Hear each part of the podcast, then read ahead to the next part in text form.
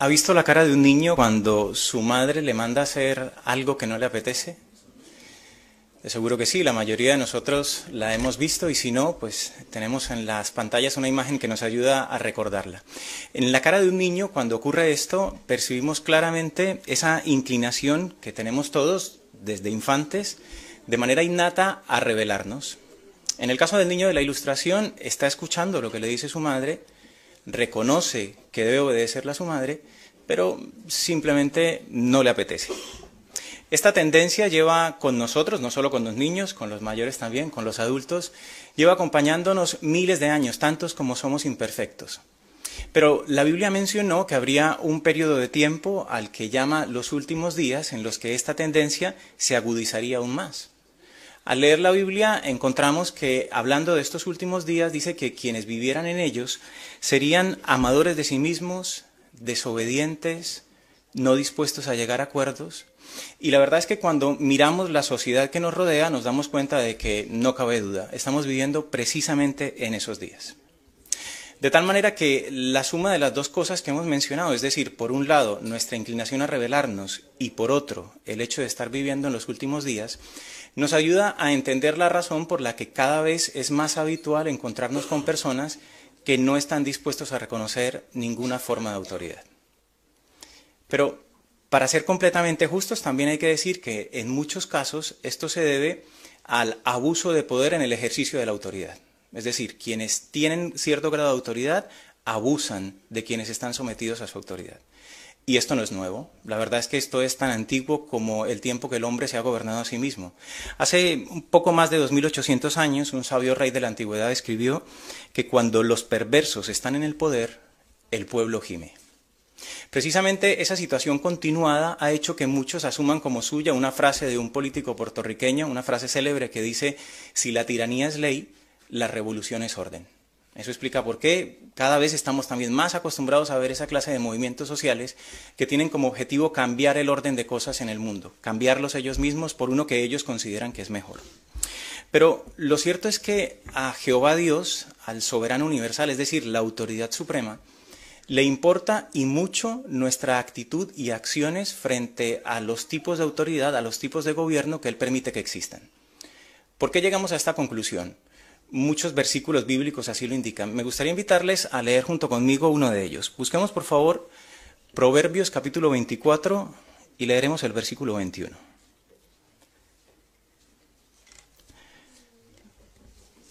Proverbios capítulo 24, versículo 21. Si quizás usted viene por primera vez al Salón del Reino, seguro que quien esté al lado suyo le permitirá leer de su Biblia. Dice allí, Hijo mío, teme a Jehová y al Rey con los que están a favor de un cambio, no te entremetas. En este versículo bíblico se repite eh, una idea que encontramos en muchos otros versículos de la Biblia. Nos invita a temer a Jehová.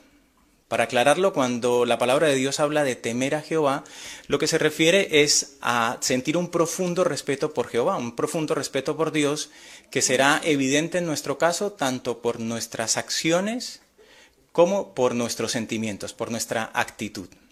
Lo interesante de este versículo es que además de animarnos a temer a Jehová, nos dice que debemos temer al rey también.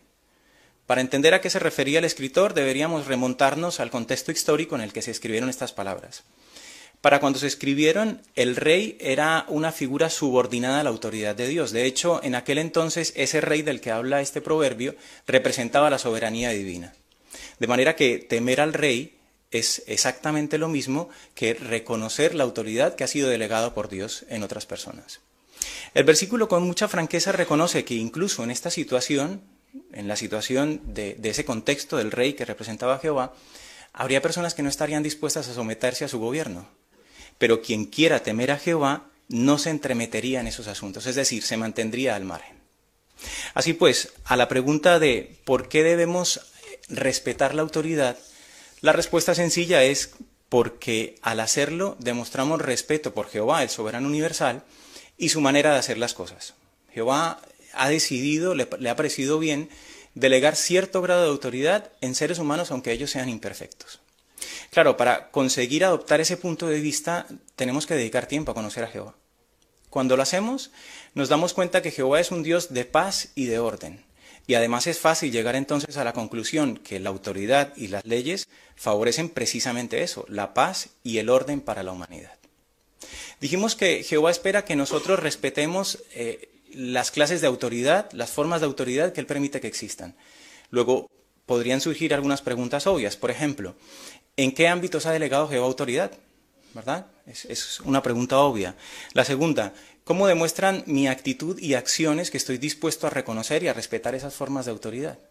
Y finalmente, ¿hasta qué grado debería estar dispuesto a reconocer la autoridad de esas de, esos gobiernos o autoridades menores, especialmente cuando entran en conflicto con los que nos pide el soberano universal, es decir, Jehová Dios.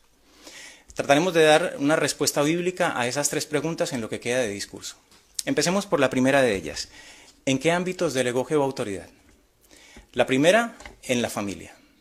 El poco éxito que el hombre está teniendo al formar familias felices hace que muchos cuestionen que ese modelo tradicional, ese modelo bíblico de familia está condenado al fracaso. Pero la verdad es que analizando en el fondo de la cuestión, en el por qué las familias hoy por hoy no son felices, llegamos a la conclusión de que la razón principal es que muchos han olvidado o pretenden no reconocer que Dios es el formador de la familia. Y si lo es, sus consejos son los mejores para ser familias felices. Muchos de esos principios bíblicos aplicables a nuestra vida, esos principios que ha establecido Jehová para nosotros, se desprenden del ejemplo perfecto de Jesús. Su ejemplo cuando estuvo en la tierra, tanto por lo que hizo como por lo que dijo, constituye un modelo excelente para esposos, para esposas, para padres, para hijos. Así que dedicaremos unos minutos a ver qué puede aprender cada uno de estos del ejemplo de él. De la misma manera que Jehová tuvo a bien eh, establecer a Jesús como cabeza de la congregación cristiana, dentro del ámbito familiar también delegó la responsabilidad de cuidar de los suyos al varón. Es decir, el varón dentro de las familias es el cabeza de la familia. Esto no quiere decir ni mucho menos que sea más que la mujer, lo tenemos muy claro. Simplemente Jehová lo hizo responsable de cuidar de los suyos en sentido material, físico y espiritual, y será ante Jehová, ante quien tenga que responder por la manera como lo haga. ¿En qué sentido es Jesús un buen ejemplo para los esposos, sobre todo si tenemos en cuenta que Jesús nunca estuvo casado? Porque de hecho es así. Bueno, de la misma manera que eh, dentro de la familia hay quienes están sujetos a la autoridad de la cabeza, pues cuando Jesucristo estuvo en la tierra, tuvo a algunos sujetos a su autoridad, es decir, aquellos que se hicieron sus discípulos. Como cabeza de la congregación cristiana, él era eh, quien ejercía su autoridad sobre ellos. ¿Y cómo lo hizo? Cuando leemos los evangelios nos damos cuenta de que fue bondadoso, amoroso, fue tierno, fue compasivo, tuvo en cuenta sus limitaciones, se centró en sus virtudes más que en sus defectos. Precisamente, eh, tomando a Jesús como referencia, la Biblia nos indica qué debemos hacer quienes ejercemos autoridad dentro de nuestra familia para hacerlo de la manera adecuada. ¿Qué espera Jehová de los esposos cristianos? Acompáñeme, por favor, a leer la carta a los Efesios, el capítulo 5, leeremos el versículo 28.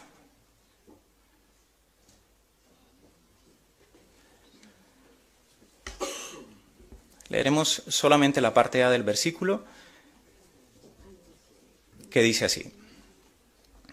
De esta manera, está haciendo referencia a cómo Jesús amó a la congregación, dice, los esposos deben estar amando a sus esposas como a sus propios cuerpos. Lo que quiere decir este versículo es que el esposo cristiano debe esforzarse por demostrarle amor a su esposa más que a nadie, de la misma manera que se ama a sí mismo de la misma manera que se tiene cariño natural, amor propio. Y el versículo 29 nos explica algunas de las cosas que hacen quienes se aman a sí mismos. Por ejemplo, dice allí que se alimenta, es decir, el esposo cristiano debería estar dispuesto a sacrificarse para proveerle a su esposa lo que sea necesario en sentido material, emocional y espiritual sobre todo. Pero menciona el versículo 29 también que quien se ama a sí mismo se acaricia, es decir, se trata con ternura es lo natural. Nos tratamos bien. Cuando estamos cansados, descansamos. Cuando nos equivocamos, tratamos de buscar una explicación, tratamos de justificarnos. No, hoy no tenía un buen día, anoche no descansé bien. Somos compasivos con nosotros mismos. Cuando nos apetece algo, es un capricho quizás, y no lo podemos permitir, no lo permitimos también. Pues es esa clase de amor la que se espera que tengamos hacia nuestras esposas. Para conseguirlo, evidentemente tenemos que imitar el ejemplo de Jesús, que quien, como dijimos antes, se centró en las cualidades de sus discípulos, no en sus defectos, que los tenían, sino en sus cualidades para conseguir demostrarles ese amor, amor que nosotros les debemos a nuestras esposas también. Vemos cómo con solo una porción de un versículo bíblico podemos concluir que a Jehová le importa y mucho la manera como el esposo ejerce su autoridad dentro del hogar. ¿Y qué hay de las esposas cristianas? Bueno, un poco más adelante el versículo 33 muestra también que Jehová espera que las esposas reconozcan la autoridad de sus esposos y sean cooperadoras con ellos. Algo que deberían eh, evitar las esposas es cuestionar la autoridad de su esposo, especialmente cuando hay hijos dentro de la familia. Es posible que en determinada edad los hijos quieran enfrentar las autoridades de los padres, sobreponer una a la otra, pero esto sería gravemente dañoso. Así, lo ideal es que esa autoridad sea conjunta, porque eso beneficiará sin duda a los hijos. ¿Qué pueden aprender precisamente ellos, los hijos del ejemplo de Jesús? Bueno, si, echamos la mente atrás y pensamos cómo se comportó Jesús con sus padres cristianos, con sus padres humanos, perdón, sacaremos una buena conclusión. A diferencia de, de él, sus padres eran imperfectos. Pero aún así no encontramos nada en los evangelios que nos haga concluir que él no respetó su autoridad, todo lo contrario. Mientras estuvo bajo la tutela de ellos, se demostró respetuoso de su autoridad. Jesús reconocía que su Padre había delegado en esta pareja de seres humanos imperfectos su cuidado y por eso les obedeció siempre. Un poco más adelante, cuando ya estaba sujeto a la autoridad de su Padre, también siempre la reconoció. Con todo, hay que decir que para quienes son jóvenes en este sistema de cosas en estos últimos días, pues la verdad es que resulta difícil ser obediente a los padres. ¿Por qué? Bueno, porque esa inclinación innata hacia la rebeldía de la que hablábamos antes parece alcanzar su máxima expresión cuando estamos en la adolescencia. Y todos hemos pasado por ella, así que todos seguro la tenemos en la mente. Fue aquella época en la que nosotros pensábamos que el día que dejáramos nuestro hogar, dejaríamos también de estar sujeto a la autoridad de otras personas. Pero por experiencia, la mayoría de los presentes podemos decirles a quienes hoy por hoy son jóvenes que ni mucho menos. La verdad es que siempre estamos sujetos a la autoridad de otras personas, sean nuestros maestros, sea nuestro jefe, a muchas personas, sean las autoridades, de hecho. Por eso los jóvenes cristianos hacen bien en concentrarse en lo positivas que son las leyes, en lo positiva que es la autoridad. Quienes aprenden a reconocer la autoridad de sus padres los hacen felices a ellos, hacen feliz a Jehová, pero sobre todo consigue ser felices ellos mismos, porque está comprobado que quien reconoce la autoridad y la respeta de adulto es un, adulto maduro y más estable. Vimos ese primer ámbito en el que se delegó autoridad, pero hay otro más, quizás no tan fácil de entender. Hablamos de los gobiernos civiles. Hasta hace poco los eh, casos de corrupción eran llamados escándalos. La verdad es que hoy ese apelativo no encaja muy bien porque la verdad es un goteo tan constante que ya no escandaliza a nadie oír de la corrupción de los gobiernos. Pero aún así es necesario que nosotros estemos dispuestos a reconocer su autoridad. ¿Por qué razón? Bueno, queda muy claro en las palabras que el apóstol Pablo escribió hace siglos a los cristianos que vivían en Roma. Una vez más, nos remontamos al contexto histórico. El apóstol Pablo era ciudadano romano. Roma era por aquel entonces la potencia mundial dominante. Y Pablo estaba escribiendo a quienes vivían en la capital del imperio que por cierto, tampoco se caracterizaban por tratar muy bien a los cristianos. Pero aún así el apóstol les dice, en resumidas palabras, que debían ser ciudadanos ejemplares. ¿Por qué razón? Busquémosla juntos, por favor. Vamos a la carta a los romanos y busquemos el capítulo 13. Romanos capítulo 13, leeremos los versículos 1 y 2. Dice allí, Romanos 13, 1 y 2, toda alma esté en sujeción a las autoridades superiores o a los gobiernos, porque no hay autoridad a no ser por Dios. Las autoridades que existen están colocadas por Dios en sus posiciones relativas. Por lo tanto, el que se opone a la autoridad se ha puesto en contra del arreglo de Dios. Los que se han puesto en contra de éste recibirán juicio para sí. De estos dos versículos aprendemos muchas cosas respecto a los gobiernos humanos.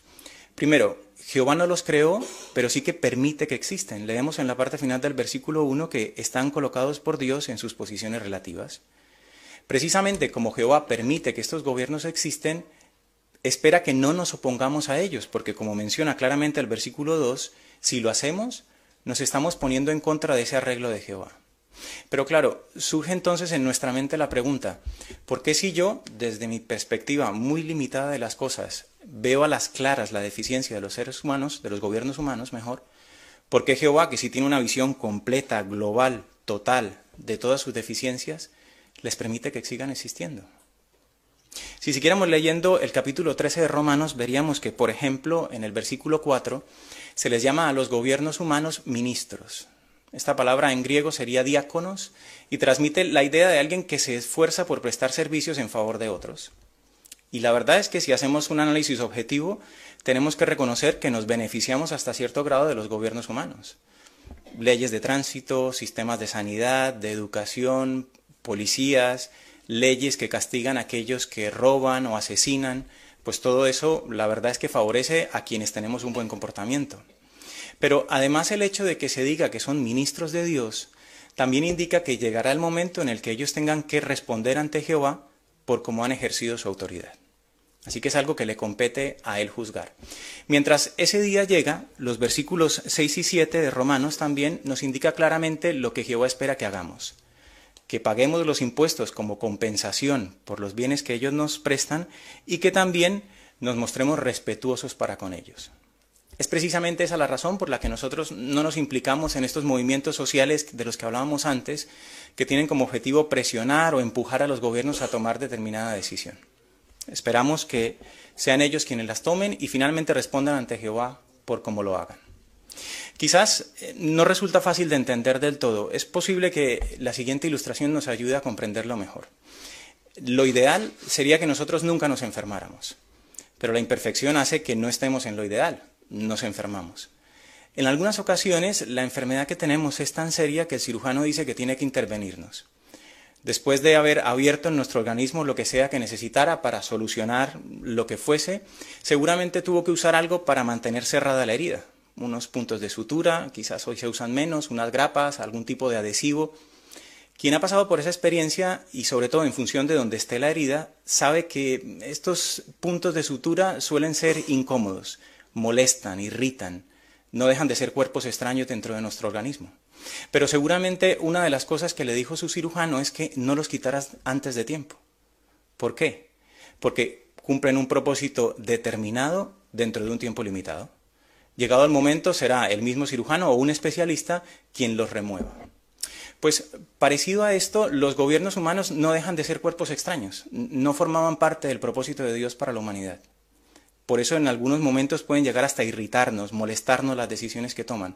Pero de la misma manera, tampoco deberíamos intentar quitarlos. Nos estaríamos poniendo en contra del arreglo de Dios, el que leímos antes en la carta a los romanos. Más bien será Jehová quien en determinado momento escoja a un especialista para retirar esos puntos de sutura. De eso hablaremos más adelante. Y mientras ese día llega, esos gobiernos humanos siguen cumpliendo un propósito limitado dentro de un tiempo determinado, que es mantener cierto grado de cohesión en la sociedad que favorece el propósito de Dios para nuestros días, que es la predicación de las buenas nuevas. Por eso, mientras ese día llega, lo que Jehová espera es que nosotros sigamos reconociendo la autoridad de esos gobiernos humanos. Pero quizás surge la pregunta, bueno, ¿y hasta qué grado debería yo reconocer la autoridad de esos gobiernos? Para responder a esa pregunta, lo primero que tendríamos que tener claro en nuestra mente es que, como dijimos antes, Jehová es la autoridad suprema. Y lo es porque fue Él quien creó todas las cosas. A diferencia de Jehová, nadie más hizo todas las cosas. Nadie puede ostentar el título de creador. Jehová podría exigir nuestra lealtad, pero no es así como hace las cosas. Él gobierna de la mejor manera para nosotros para quienes le temen, pero espera de nosotros un amor que implique toda nuestra mente, que implique todas nuestras fuerzas, nuestro corazón. El resultado de esa clase de amor es una obediencia absoluta. Por eso, en el caso de que nos encontráramos en cualquier, eh, en cualquier situación en la que una institución humana, bien sea familiar, bien sea gubernamental, pida de nosotros algo que entre en conflicto con la voluntad de Dios, deberíamos recordar el principio de sujeción relativa.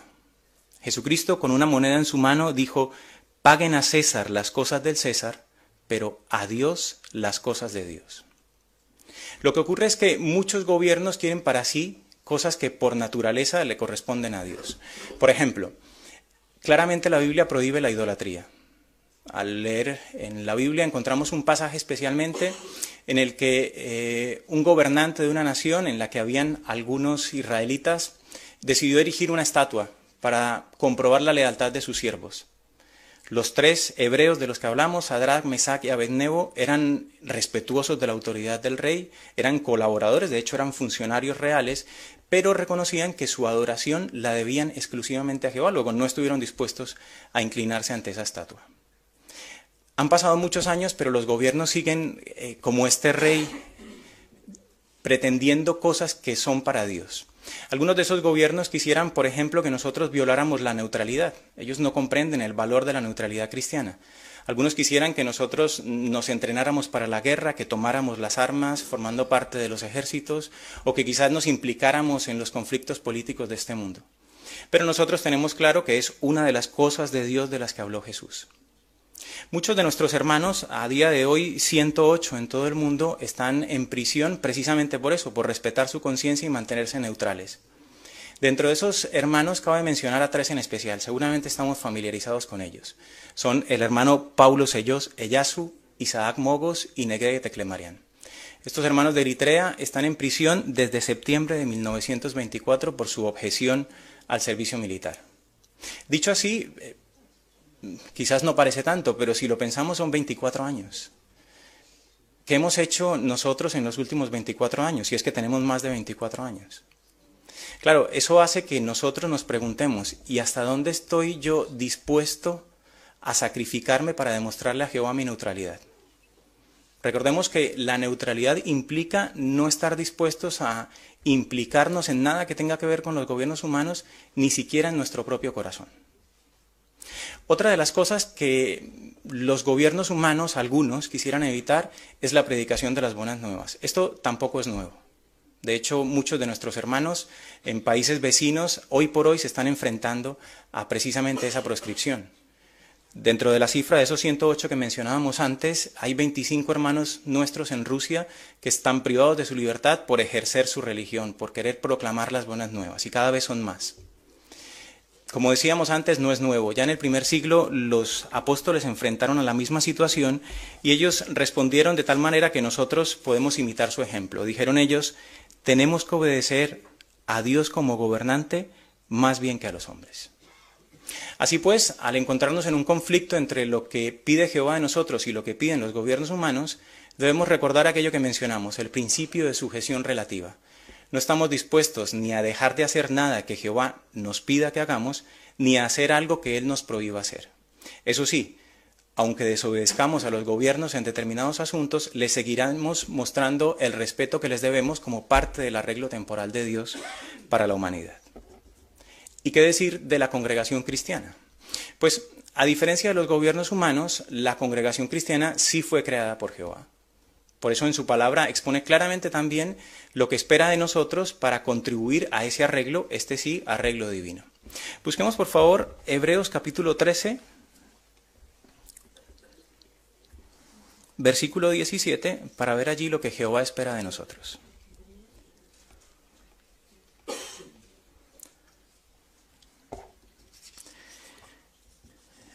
Hebreos 13, 17. Dice allí, sean obedientes a los que llevan la delantera entre ustedes y sean sumisos, porque ellos están velando por las almas de ustedes, como los que han de rendir cuenta, para que ellos lo hagan con gozo y no con suspiro, por cuanto esto les sería gravemente dañoso a ustedes. Es fácil concluir, después de leer este versículo bíblico, lo que espera Jehová de nosotros, especialmente en lo que tiene que ver con aquellos que tienen cierto grado de autoridad dentro de la congregación cristiana, los pastores cristianos. Dice allí que seamos sumisos y colaboradores con ellos. Aún así, podría resultar difícil en determinada situación porque es que, a diferencia de Jesucristo y de Jehová, los seres humanos, los de nuestra congregación, incluso los ancianos, perdón, son imperfectos también, al igual que nosotros. Por eso alguien podría pensar, bueno, ¿y yo por qué debía escuchar lo que este hermano me dice si en realidad es tan imperfecto como yo? Pues la verdad es que es así, es imperfecto como cualquiera de nosotros. Pero si asumiéramos esa actitud nos estaríamos equivocando. En la Biblia hay precedentes que demuestran que quienes se fijaron en los defectos de aquellos que tenían cierto grado de autoridad, pues con el tiempo acabaron por perder la aprobación divina y no quisiéramos que eso fuera lo mismo que nos ocurriera a nosotros. También debemos reconocer que la Biblia menciona con claridad que los ancianos son como estrellas en la mano de Jesús. Por lo tanto, Jesucristo está atento a todo lo que pasa en las congregaciones. Si alguno de estos hermanos necesitara ser reajustado, será Jesús quien determinará cuál es la manera y el momento adecuado de hacerlo. Mientras tanto, nosotros sigamos apoyando su autoridad y así también apoyando la autoridad de Dios. Al principio del discurso mencionamos que por vivir en los últimos días teníamos que enfrentarnos a situaciones nada agradables, como ese espíritu de independencia o de rebeldía que respiramos en el mundo. Pero además de esas cosas malas, hay algunas francamente buenas. La más notable de ellas es que el reino mesiánico, ese reino por el que Jesús nos enseñó a pedir en oración, ya fue establecido en los cielos. Por eso cuando a día de hoy pedimos a Jehová que venga su reino, lo que le estamos pidiendo es que esos efectos de ese gobierno sean visibles, sean evidentes en el planeta entero.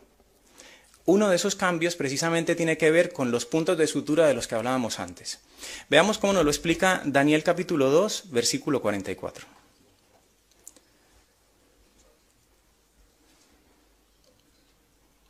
Daniel capítulo 2, versículo 44. Dice allí, y en los días de aquellos reyes, el Dios del cielo establecerá un reino, el reino mesiánico, que nunca será reducido a ruinas. Y el mismo reino no será pasado a ningún otro pueblo. Triturará y pondrá fin a todos estos reinos, es decir, a los puntos de sutura de los que hablábamos antes, y él mismo subsistirá hasta tiempo indefinido. Cuando Jesús, el gobernante de ese rey, el especialista del que hablábamos antes, eh, actúe en la tierra, veremos cómo esos gobiernos humanos que parecen firmemente establecidos serán triturados, tal como leímos en Daniel 2.44. Esos puntos de sutura serán retirados, ya habrán cumplido el propósito limitado que les permite Jehová. Será entonces cuando toda la tierra sea transformada en un paraíso. Las personas que están en la memoria de Jehová volverán a la vida, no para vivir unos cuantos años como seres humanos imperfectos, sino para desarrollar su pleno potencial como seres humanos perfectos. Quienes obedezcan las leyes divinas alcanzarán entonces la perfección y disfrutarán de vida eterna. Será en ese momento, hermanos y amigos, cuando dejemos de luchar con esa inclinación innata que tenemos a rebelarnos. No solo nosotros, sino todos. Así disfrutaremos de un ambiente en el que ya no nos veamos contaminados por ese espíritu de independencia y rebeldía que en algunas ocasiones podría afectarnos. Al pensar en ello, al pensar en todas las bendiciones que vendrán de la mano de ese reino mesiánico, ¿le gustaría vivir en un lugar así? Qué duda cabe, ¿verdad? Pues mientras ese día llega, reconozca la autoridad dentro de la familia e imite el ejemplo de Jesús al ejercer la autoridad y también al someterse a ella. Obedezca y respete a los gobiernos civiles, pero tenga en cuenta el principio de sujeción relativa. A Dios las cosas de Dios sea obediente y sumiso también a quienes han recibido dentro de la congregación cristiana la responsabilidad de ayudarle a cuidar de su relación con Dios. Hágalo y disfrutará de someterse eternamente al soberano universal.